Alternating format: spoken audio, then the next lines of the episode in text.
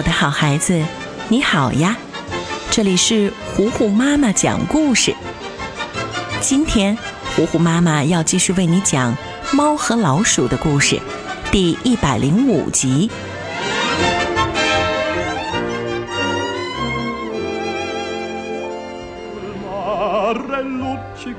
夜幕降临，空中挂着一轮弯弯的明月，映在水面上，很是惬意。汤姆正一个人悠闲地在湖面上划船，准确地说，不是船，是一个破垃圾桶。他也没有船桨，手里拿的是一个旧拖把。可是这一切都影响不了汤姆的雅兴。他一边在水面上滑行，一边扯开嗓门放声歌唱，想象着自己是一个流浪的歌唱家。汤姆划着划着，到了水面中央的几个树桩旁边，他顺势踩着一层一层的树桩走上去，身体离地面越来越远，声音越来越嘹亮。仿佛全世界都在安静地欣赏他的歌声。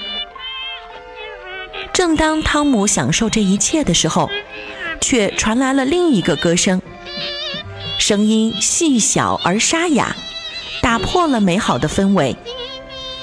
原来，小杰瑞也划着船在湖面上游荡。他的船是一个水杯。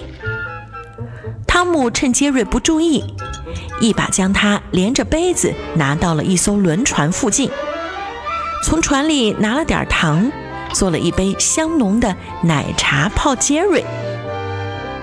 汤姆正准备喝呢，谁知道身后有一只手拽了拽自己的尾巴，莫名其妙的把杯子和杯子里的奶茶与杰瑞全都要走了。汤姆开心的以为是有仆人专门服务自己呢，可是越想越不对劲儿。这样的话，自己岂不是连杰瑞也弄丢了？这一下，汤姆火冒三丈，立刻起身从窗户爬到船里看个究竟。他气势汹汹地到处找人。发现墙的另一边掠过一个身影，跟自己体型特别像，还做着一样的动作。汤姆很惊讶，立刻又躲到墙后面。可是当他悄悄地探出一个脑袋的时候，对面的那个动物也正探出头来看他呢。原来在轮船上的也是一只猫咪。它是黄色的毛发，汤姆是灰色的，其他的体格、形态、动作都跟汤姆极其相似。这只猫就是刚刚抢了杰瑞的家伙。他看见汤姆也想要老鼠，马上往轮船外面的桥上跑。这只黄色的猫很是狡猾，跑到桥的一半，突然停了下来，假装要把杰瑞还给汤姆。就在汤姆兴奋地准备用手接过来的时候，黄色猫突然拆掉桥上的木板，汤姆一下就掉进了海里。汤姆被羞辱了一番，怒气冲冲地爬上来，也拆掉木板。这回黄色猫撞了上去，被弹飞了，杰瑞便落入了汤姆的手中。黄色猫自然也不甘示弱。开始跟汤姆拉开了激烈的争夺战，不仅把汤姆绑在柱子上，还把杰瑞牢牢地绑在自己的尾巴上。杰瑞被这两只猫抢来抢去，自己也很生气，他根本不想待在这两只猫手里。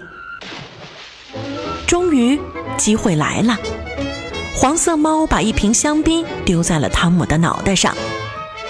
但是香槟里的酒却被杰瑞喝了。杰瑞喝了以后，不停地吐泡泡，他实在是受不了了。趁着汤姆和黄色猫互相换手交接的时候，挣脱了出来。然后杰瑞站在很高的木头上，让两只猫都靠近自己。傻乎乎的猫咪以为杰瑞要选择它们其中的一个呢，乖乖的都把头伸过去。可是杰瑞迅速的把汤姆和黄色猫的胡须系在一起，再把两个人的胳膊缠在一起，他们俩顿时就成了连体猫咪，分也分不开。杰瑞继续吐着泡泡，晃晃悠悠的离开了，留下两只连体猫咪。你看看我，我看看你，什么办法也没有。